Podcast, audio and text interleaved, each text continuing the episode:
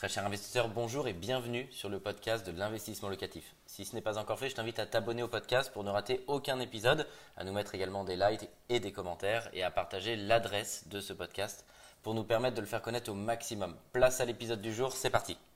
Bonjour à tous, je m'appelle Michael Zanta, je dirige la société investissementlocatif.com. Aujourd'hui, je voudrais qu'on parle de la notion de plus-value immobilière et de la notion de cash flow positif. Alors là, vous vous dites peut-être, mais pourquoi est-ce qu'il les met ensemble? Parce que la plupart du temps, sur le marché immobilier, on est confronté en tant qu'investisseur à une dualité. Cette dualité, c'est le fait de devoir faire un choix entre deux choses. La première chose, c'est est-ce que je vais dans des villes où potentiellement le prix du mètre carré en valeur est conséquent et où ces villes, c'est plutôt les grandes villes, sont dynamiques et où je vais avoir des perspectives de plus-value euh, très importantes euh, avec potentiellement un cash flow qui est plus réduit que si j'opte pour le fait d'aller dans des villes euh, où la tension du marché locatif est beaucoup plus faible, l'immobilier en valeur vaut moins, mais potentiellement je pourrais faire un cash flow plus élevé dans ces villes-là, mais avec des perspectives de plus-value qui sont moindres, puisque l'attractivité économique de ces villes est moindre et qu'elles ont un marché qui est plus stable.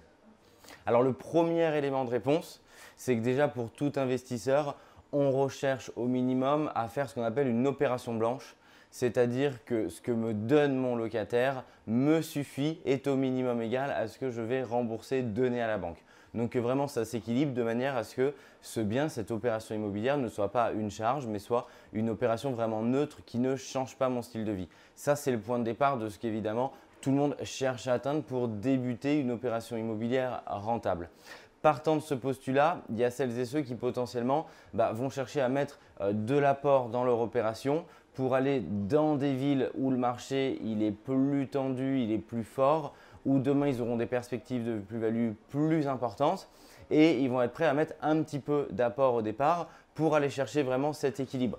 Également, mais ça c'est un conseil de manière généraliste, c'est prenez la durée de remboursement la plus longue possible parce que ça va vraiment vous permettre eh ben, d'avoir déjà cette opération blanche au départ et bien entendu de tirer ensuite vers un cash flow positif. Le deuxième facteur que je propose, c'est qu'il n'y a pas une école et l'autre. On n'est pas euh, tous derrière en train de dire bah, c'est cette école-là, il faut investir plutôt euh, dans des villes où le cash flow va être meilleur ou dire bah non au contraire moi je me concentre sur les plus-values et la valeur patrimoniale de ce que vaut mon bien et j'investis que dans des grandes villes. Il faut comme tout bon investisseur diversifier votre portefeuille. Pourquoi? Parce que ça veut dire que vous allez être demain à l'abri en cas de crise, mais également en cas de gain, vous êtes persuadé au moins de gagner parce que vous aurez mis des billes dans plusieurs villes et plusieurs zones géographiques différentes. Donc ce qu'on observe, le résultat de ça est plutôt la formule dite classique d'un investisseur, c'est qu'au départ, il va aller plutôt dans des villes qui sont rassurantes pour lui, soit là où il connaît le marché, soit dans des villes où il est persuadé de louer rapidement parce que ça va sécuriser un investisseur débutant.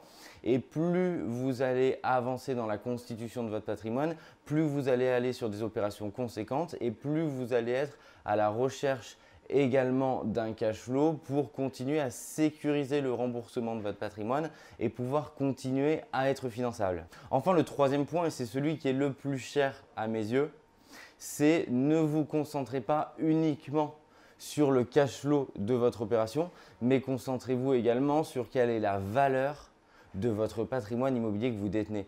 Parce que c'est quand même ce qui va compter le jour où vous allez vouloir revendre ce bien-là. Et bien, si vous avez raisonné uniquement qu'en cash flow ou uniquement en rentabilité, le problème c'est qu'il y a de grandes chances que vous n'encaissiez pas suffisamment d'argent le jour où vous faites une revente. Pourquoi? Parce que je vois beaucoup d'investisseurs débutants et c'est bien se concentrer sur la renta et, donc par conséquent le cash flow et dire bah, par exemple je fais 10% euh, euh, de rentabilité sur une place de parking, c'est très bien pour débuter.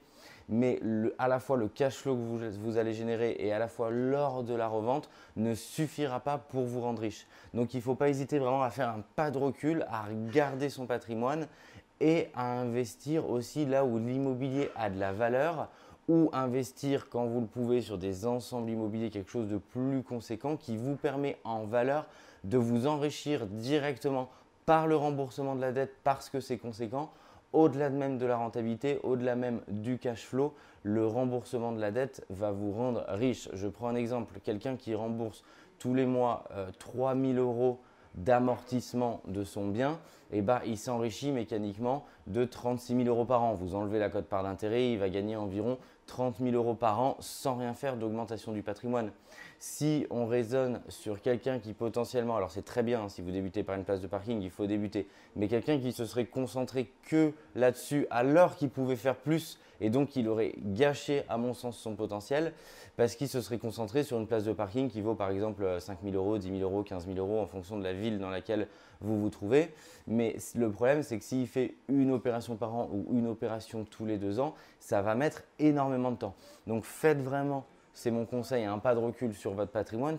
Il faut vous concentrer sur la valeur que vous remboursez chaque mois parce que la valeur que vous remboursez chaque mois, et eh ben, directement, c'est la valeur avec laquelle vous vous enrichissez au-delà de la plus-value que vous pourrez réaliser dans quelques années. Je suis sûr que ces conseils vont aussi vous aider à faire un pas de recul sur votre situation et je l'espère à prendre la bonne décision. Un grand merci d'avoir suivi cet épisode jusqu'au bout. Je te donne rendez-vous pour un prochain épisode. Si ce n'est pas le cas, abonne-toi au podcast, partage-le, mets-nous un like et tu peux également retrouver plus de conseils sur YouTube avec plus de 300 vidéos gratuites.